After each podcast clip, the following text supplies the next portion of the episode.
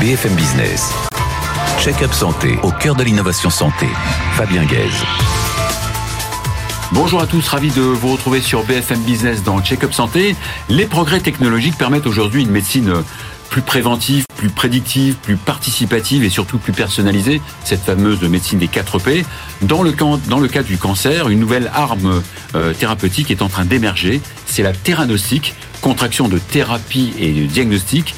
Cette technique utilise l'imagerie pour étudier le comportement spécifique d'une tumeur, cartographier les cellules cancéreuses dans le corps et les traiter de manière euh, ciblée. Et pour en parler aujourd'hui, j'ai la chance et le plaisir d'avoir des spécialistes dans ce domaine euh, sur le plateau de Check-up Santé. Zena Wimana, qui est directrice de la radiopharmacie à l'hôpital universitaire de Bruxelles, Institut Jules Bourdet. Laurence Comte, qui est une habituée de Check-up Santé, qui est directrice générale de GE Healthcare France, Belgique, Luxembourg et Afrique francophone. Et Frédéric Courbon, chef du département d'imagerie médicale à l'Institut universitaire de cancer de Toulouse Oncopole. Ouf, je l'ai dit. Bravo. voilà, check-up santé, c'est parti. Zina Wimana, bonjour. Bonjour. Frédéric Courbon, bonjour. Bonjour. Laurence Contarassus, bonjour. Bonjour.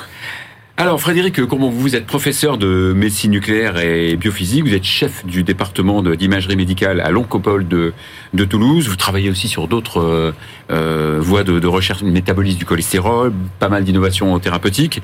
Euh, une première définition de, de la médecine nucléaire. Alors d'abord, la médecine nucléaire est une spécialité médicale, comme d'autres spécialités. Vous êtes médecin d'ailleurs Oui, je suis médecin. Euh, c'est une spécialité médicale qui utilise des médicaments radioactifs dont ma collègue vous parlera beaucoup mieux que moi. Ces médicaments radioactifs servent soit à faire du diagnostic, soit à faire du traitement. Ce qui change, c'est le type d'isotope qui transporte. Et des fois, on utilise le même médicament à la fois pour voir et à la fois pour traiter ce qu'on a vu. Et je mhm. pense que c'est ce que vous avez appelé le, justement la notion de theranostic, en fait. Donc euh, Zena euh, euh, Wimana, donc vous, la médecine nucléaire, c'est bien ça, ce sont des, des, des, isotopes qui vont servir à diagnostiquer et à traiter Exactement. Donc, on utilise ce qu'on appelle des radiopharmaceutiques. Et les radiopharmaceutiques, ce sont des molécules qui vont être utilisées comme vecteurs pour amener la radioactivité au niveau de nos cellules. Et celles-ci peuvent être soit radiomarquées on met un drapeau radioactif au-dessus pour du diagnostic et pour de la thérapie. Et l'idée derrière cette imagerie, c'est d'être spécifique à une pathologie, à une fonction d'un organe. Et pour la thérapie, un peu comme un cheval de Troie, ramener la radioactivité pour traiter les cellules cancéreuses. Donc, ouais, vous dites cheval de Troie. Donc, en fait, vous ciblez donc des, isotopes qui vont cibler un organe ou, euh, ou, une tumeur, c'est ça qui Ce sont des molécules. On utilise des molécules qui vont cibler l'organe ou les tumeurs et on va rajouter au-dessus de ces molécules un radioisotope.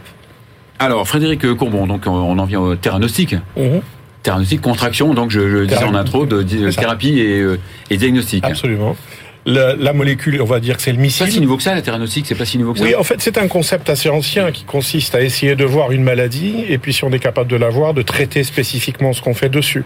C'est une démarche que l'on retrouve également en radiologie.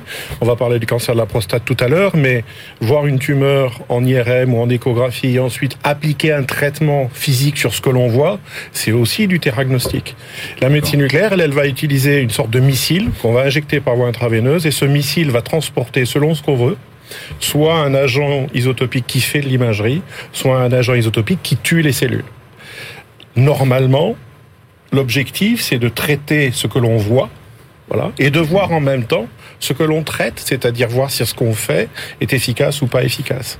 Et c'est un, c'est un vieux concept, mais qui a radicalement transformé le paysage et qui continue à le transformer, avec un succès thérapeutique dans la prise en charge des tumeurs endocrines, qui sont des tumeurs assez rares de l'adulte, et très prochainement dans la prise en charge des cancers de la prostate. Euh, Laurence Contarassus, vous dirigez donc GE Healthcare. Euh, évidemment, il n'y a pas de terrain de sans, euh, sans appareil. Non, et alors euh, j'allais dire qu'on est aussi en fait euh, un peu des, experts du terranostic. Pourquoi? Parce qu'on est les seuls à travailler sur toute la chaîne. La chaîne, c'est quoi? On va aller euh, du cyclotron pour la production justement euh, des, des radiotraceurs. Il nous faut évidemment aussi le matériel. Donc on a euh, une entité pharmaceutique et on va avoir toute l'imagerie diagnostique. Donc ce que vous connaissez, les PET-CT, les PET-IRM. Mmh. Et gardez aussi en tête que tout ça, c'est de ce qu'on appelle de la technologie numérique. Et puis euh, après, on va aller jusqu'au traitement avec les gamma caméras aussi dont on parle, et puis la scintigraphie. Euh, nous sommes aussi en fait euh, les seuls à avoir ce portfolio numérique, et ça nous permet de pouvoir traiter justement ces images beaucoup plus facilement. il faut garder en tête en fait qu'on avance en fait petites étapes par petites étapes, euh, ce qui nous permet en fait bah, de travailler sur l'ensemble du parcours euh, terranostique. Euh, Peut-être quelques chiffres euh, à retenir. Donc je les ai notés. On investit aujourd'hui 55 euh, millions d'euros dans cette médecine nucléaire. Elle ne l'a pas dit, mais certains patients disaient c'est la médecine qui fait boum. non, en effet, c'est la médecine qui fait du terranostique. on a plus de 10 000 équipements installés en médecine nucléaire de par le monde. on a mis sur le marché plus de 15 innovations dans les 10 dernières années. Et en France, on a euh, plus de 15 cyclotrons installés euh, qui sont pas vendus par nous en direct pour des raisons historiques, contrairement au reste du monde. On fabrique les radiotraceurs en Angleterre, on fabrique les cyclotrons à Uppsala euh, en Suède, et même si on ne fabrique pas, bien évidemment, euh, ce genre d'équipement en France, on a fabrique d'autres et on reviendra euh, après sur le fait que c'est aussi très important. Et, donc vous êtes présent, dans, j'imagine, dans une grosse structure hospitalière? Alors on est qu'un cabinet de radiologie privée va pas s'équiper. Ouais. C'est clairement des équipements qu'on va trouver ben, dans des structures en effet très importantes, comme à Toulouse, comme à Jules Bordet, et dans d'autres pays bien évidemment aussi euh, principalement dans le public et dans quelques centres privés de taille importante. Oui. Zéna, vous n'allez pas me contredire, la Belgique est assez euh, présente sur cette euh, terrain Exactement, ça fait depuis longtemps que la Belgique est assez précurseur au niveau de, de ce domaine terranostique. On a beaucoup d'avantages d'avoir sur le terrain toute la filière de la, du début de la production de ces radioisotopes qui peuvent être produits également par cyclotron, mais aussi par réacteurs nucléaires. Il faut également des réacteurs nucléaires pour les parties thérapeutiques et euh, toute la filière logistique et, d'approvisionnement de ces radiotraceurs. Alors pour ceux qui nous voient et qui nous écoutent, c'est important de leur dire que c'est sans danger, évidemment. le bénéfice. Parce que quand on pense à radioactif. Oui, bien sûr. Donc justement, comme le disait rien tout à, l'heure, Tchernobyl. Souvent, les gens ont peur quand ils entendent médecine nucléaire. Euh, et je me souviens, j'avais fait un, un, voyage à l'étranger euh, aux États-Unis il y a quelques années, et à la douane, justement, on m'a dit ah, c'est la médecine qui fait boum. Et non, absolument pas. Ce n'est pas la médecine qui fait boum. Euh, c'est une, une, spécialité médicale qui va apporter pour aider dans le diagnostic, mais également pour la prise en charge totale ainsi que le traitement. Oui, parce que les, les rayonnement euh, radioactif, il est très court. Oui, alors quand on utilise cette approche pour le diagnostic, la quantité d'irradiation que l'on donne aux malades, on la connaît déjà lorsqu'on fait un scanner, on est à peu près dans le même ordre. Quand on utilise ce missile, mais cette fois-ci pour tuer de la maladie, mhm. là on est sur un médicament qui tue des cellules.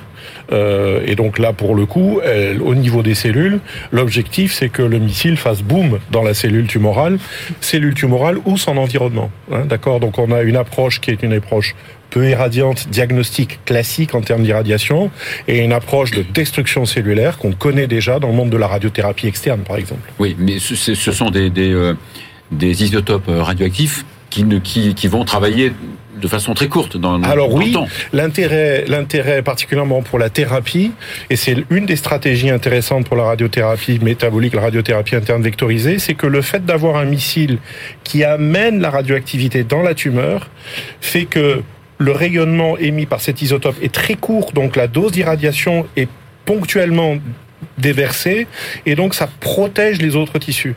On n'a pas les effets secondaires que l'on rencontre en radiothérapie externe où les tissus sont traversés par des rayons photoniques très énergétiques. Là, on a une distribution de dose qui est dans la tumeur. Oui, dans la, voilà.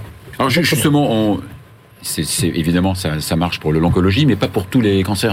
Non, euh, pour l'instant, euh, on, on, parle de théragnostic, donc ça marche pour les cancers pour lesquels on a identifié une cible qui est spécifique, c'est-à-dire qu'on va trouver plus souvent exprimé au niveau d'une tumeur qu'au niveau du tissu sain, parce que sinon le, missile va aussi irradier le tissu sain, il y en a une partie qui se fait irradier. Donc ça marche pour les tumeurs sur lesquelles on a identifié une cible, majoritairement présente pour les tumeurs et pour lequel la recherche euh, en, radiopharmacie nous permet de disposer de ces missiles qui vont être capables d'aller jusqu'à la tumeur. Donc, pour l'instant, ça concerne les tumeurs endocrines et des variétés de tumeurs endocrines. Alors, le cancer de la thyroïde, historiquement, les tumeurs endocrines digestives, des tumeurs assez rares mais agressives, et on a une cible d'intérêt pour le cancer de la prostate. On a identifié une cible qu'on connaît un peu parce que si vous connaissez le mot de PSA, Bien sûr. eh ben il y a le PSA membranaire. Mhm. Donc euh, c'est ça la cible et on a des médicaments qui vont aller fixer ce PSA exprimé par les cellules tumorales au niveau de leur membrane. PSA, c'est ce qu'on dose dans la prise de Alors le PSA, hommes, absolument, c'est ce qu'on dose, et le le PSMA membranaire, c'est celui qui est sur la tumeur. Exactement. Euh, et sur le pancréas, hélas, pas encore. Alors c'est tous les enjeux, hein, c'est d'être capable d'avoir euh, que la recherche nous donne des cibles d'intérêt et que la recherche en chimie, en radiochimie, nous nous permette de traiter efficacement ces vrais tueurs. Euh, Laurence, donc, ce, qui, ce qui implique que vous travaillez de concert avec euh, les, les ingénieurs, avec les médecins, avec les cliniciens, c'est ça? Ouais, alors la C'est collaboration, un elle est. travail d'équipe? La, c'est un- la collaboration, elle est indispensable en fait. Comme je le disais, hein, c'est étape par étape. Euh, on a euh, évidemment des collaborations très fortes. Hein, c'est pour ça que qu'on a ces deux acteurs avec nous. Euh, historiquement, en fait, on est même si on ne produit pas en France, hein, euh, comme je disais tout à l'heure, on a 2800 employés en France. On a des ingénieurs, on connaît très bien, on travaille avec des équipes Mhm. expertes. Euh, avec euh, professeur Courbon, on a vraiment travaillé sur le développement du dernier Omni Légende, euh, qui, euh, j'allais dire, grâce aux équipes de Toulouse, nous permettent aussi d'amener cette innovation auprès des clients. Il a travaillé régulièrement avec nos équipes aux États-Unis, et c'est ce qui fait aussi qu'on est implanté depuis longtemps, qui permet Mhm. cette, j'allais dire, ce, ce partenariat avec les équipes de Bordel. On travaille surtout sur les gamma caméras, euh, et on a besoin d'équipes expertes pour pouvoir amener ces innovations, hein, comme je disais, euh, plus de 15 innovations ces dernières euh, années, pour que justement ils puissent continuer à faire ces innovations aux cliniques grâce à l'innovation technologique. Les deux sont étroitement liés en fait. on, parle beaucoup de, de, de, de pénurie. La même, c'est la même chose en Belgique, pénurie de professionnels de santé. Oui, malheureusement, malheureusement, on a également ce, ce Dans votre problème. domaine, c'est aussi. euh, Dans notre domaine, problème surtout au niveau de, de, de la prise en charge du patient, donc ce qu'on appelle nous les technologues en imagerie ou en France les, les manipulateurs. Euh, mais en soi, on voit l'intérêt ou le, un engouement pour à nouveau rentrer dans ce genre de discipline et on attire pas mal de jeunes personnes euh, qui souhaitent Ouais. rentrer dans cette nouvelle euh, discipline. Pareil à Toulouse, non? Oui, on a de manière générale, on connaît les difficultés de la santé en France, mais il faut reconnaître que dans les secteurs de la médecine qui sont en avance, qui défrichent euh, la recherche académique ou la recherche collaborative sur l'évaluation des bénéfices médicaux rendus, des nouvelles technologies ou des médicaments, euh, il y a objectivement euh, une attractivité pour ces métiers euh, à la fois de soins et de recherche. Et c'est, je pense, le capital qu'il faut absolument préserver dans nos structures, de à la fois d'être capable euh, pour maintenir entre autres cette attractivité, mais aussi la qualité des soins, de mener de face, en parallèle, ces activités de soins, mais aussi de recherche clinique. Exactement. Et heureusement que les patients s'y prêtent avec euh, Oui. grande bonne volonté. Alors, ces, ces produits euh, radioactifs, ce sont des véritables médicaments, Exactement. mais qui ne sont pas comme ils sont différents des médicaments euh, chimiques. Exactement. Donc euh, souvent on entend parler de la chimiothérapie radioactive. Non, ce n'est pas de la chimiothérapie radioactive. Et justement, dans le développement de ces nouvelles molécules radioactives, il faut penser peut-être à changer euh, le- la manière dont on pense les études cliniques. Quand on veut développer un nouveau médicament, il faut penser à développer une étude clinique qui va pouvoir répondre à certaines questions, l'innocuité, que ça ne fasse euh, pas de détriment aux patients, mais également l'efficacité. Et nos médicaments sont un petit peu différents. On ne parle pas en grammes, par exemple. Il faut penser un petit peu différemment. Et on a un, un projet de recherche justement avec Surtout que ce GE. médicament n'est pas stocké. On peut pas le stocker. On peut pas le stocker, Ouais. on doit le préparer le jour même. C'est d'ailleurs le domaine, mon domaine, la radiopharmacie, radiochimie, euh, car ces, ces médicaments vont diminuer au cours du temps, donc en quelques heures, en quelques jours. Donc on doit le- pouvoir les préparer. Non, non, je, je pense que vous pointez du doigt là une, de- une des spécificités qui fait à mon avis le charme de notre spécialité, c'est que c'est forcément un travail pluridisciplinaire. C'est des nouveaux traitements, on, on- on recherche encore la bonne façon de les utiliser, la bonne façon d'évaluer leur impact. Euh, c'est des médicaments qui radicalement ont des exigences de prise en charge très différentes. On peut pas stocker ça dans son tiroir. Hein. Les péremptions sont très courtes. Donc pour une structure comme ça fonctionne, il faut des radiopharmaciens, des médecins, des physiciens, des techniciens et une équipe qui tourne vite, qui va vite, parce que le produit périme vite. Euh, Le produit peut être toxique quand c'est un traitement. Donc c'est vraiment cette, euh, ce qui est caractéristique de la médecine nucléaire, c'est cette approche multidisciplinaire dans les établissements. C'est une approche qui coûte, euh, qui coûte cher ou pas?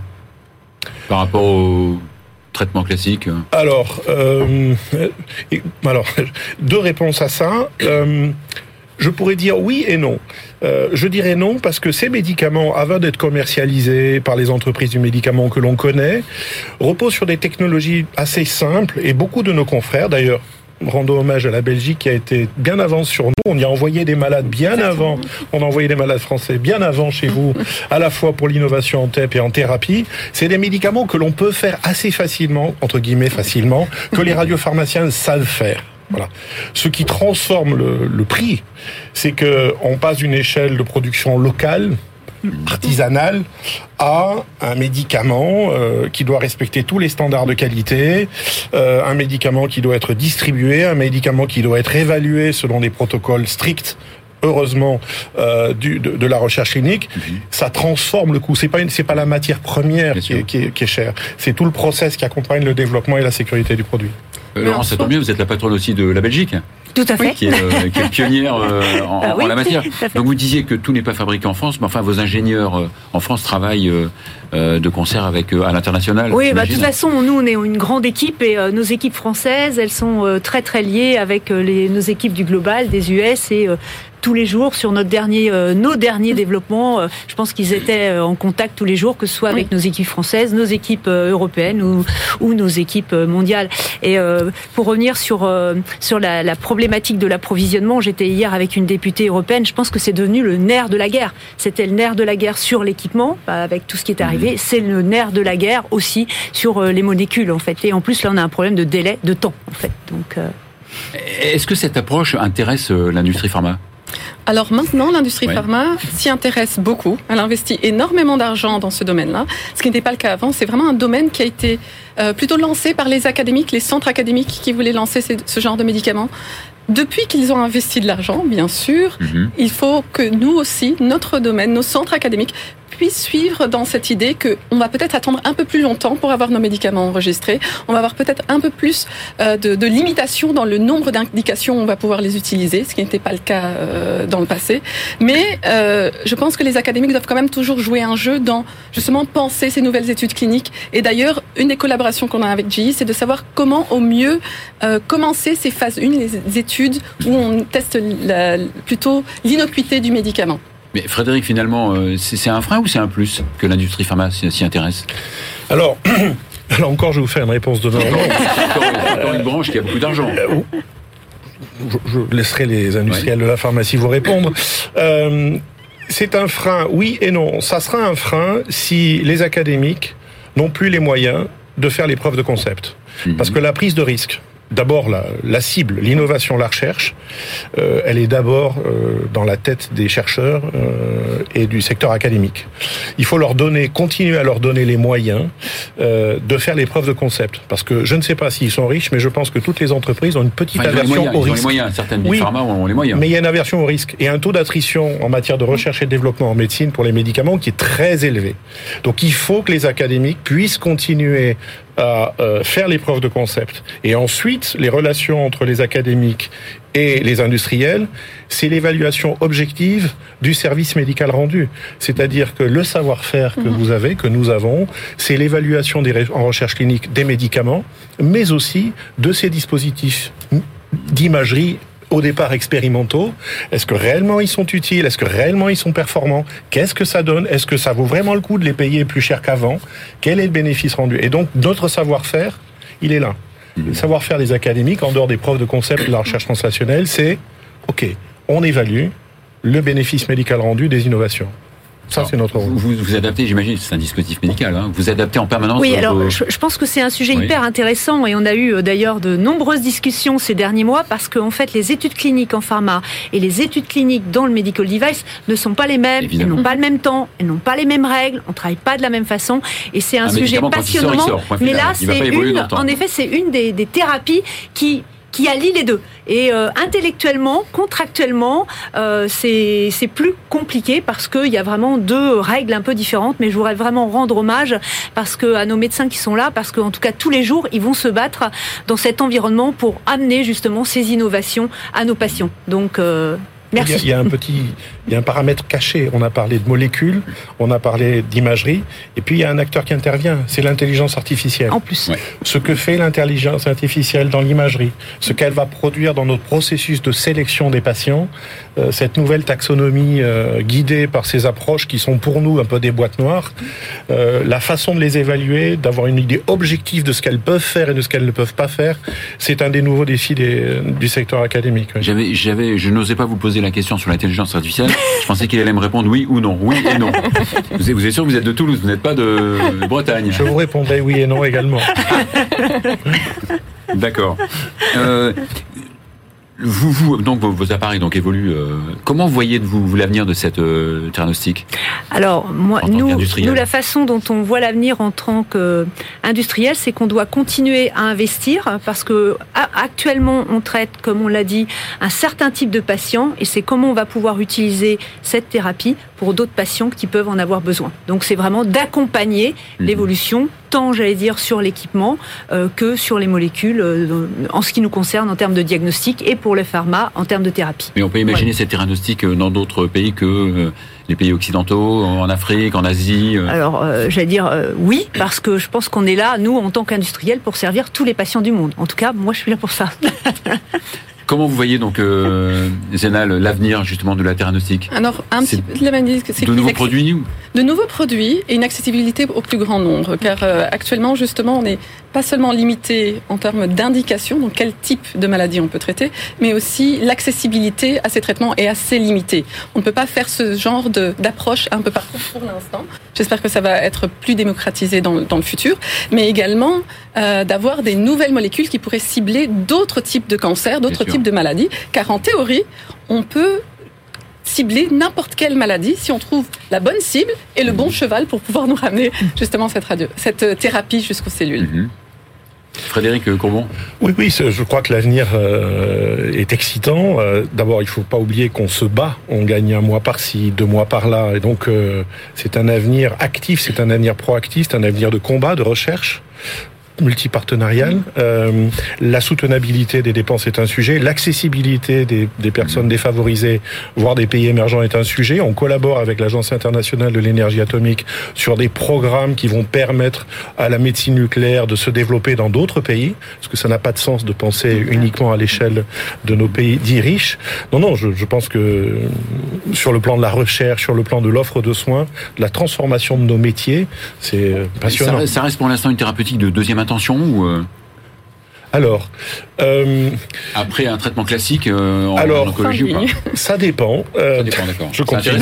C'est intéressant, Par exemple, pour les tumeurs endocrines, c'est devenu, pour un certain type de tumeur endocrine, ce nouveau traitement est devenu la première ligne de traitement en situation métastatique ou réfractaire. Et concernant les cancers de la prostate, on est passé de quelque chose qui était en fin de ligne, et on voit très bien l'évolution de la recherche et de la recherche clinique, un positionnement qui avance dans les lignes. Voilà. Donc, euh, certes, on reste en situation métastatique, c'est pas une panacée. Hein. On est quand même confronté à une maladie dont le pronostic est sévère, mais en montant, en avançant le traitement, on améliore la qualité de vie, on prolonge la survie globale, on diminue les douleurs, on diminue l'apparition d'événements douloureux ou d'événements radiologiques. C'est un combat. Euh, on gagne mois après mois. J'aimerais quand même rajouter que ce genre de traitement a très peu d'effets secondaires ou des effets secondaires mineurs ou réversibles. Mmh. Et pour ce qui est du coût, comparé aux autres traitements en oncologie, les traitements ciblés en oncologie, on est similaire ou même inférieur souvent si on regarde la durée totale du traitement. Mais c'est sous forme de, de, séance itérative, sous forme de... Voilà, ce qui règle le problème de la compliance, parce qu'on sait bien qu'une des limites des traitements en cancérologie, c'est la tolérance que peuvent avoir les patients à ces traitements médicamenteux, euh, et donc souvent des échappements. Euh, là, c'est des traitements intraveineux, c'est un traitement qui se fait en ambulatoire. Mais c'est un one-shot ou alors euh, c'est plusieurs séances 5 ou 6 shots, comme vous dites. D'accord, 5 ou 6 shots. Toutes les 8 à 6 semaines. Bon, bah, très bien. Ben, merci. Euh... Je peux rajouter quelque chose Allez-y. Parce que nous, vous avez 10 secondes. Ouais, 10 secondes. Nous, on est une société indépendante depuis le 4 janvier avec une mission qui est créer un monde où la santé n'a pas de limite. Et cette collaboration, elle le démontre. Eh ben, voilà, Fabien. Et bravo pour euh, ce que vous faites. Merci beaucoup. Merci à tous. Merci. Voilà, c'est la fin de cette émission. On se retrouve la semaine prochaine.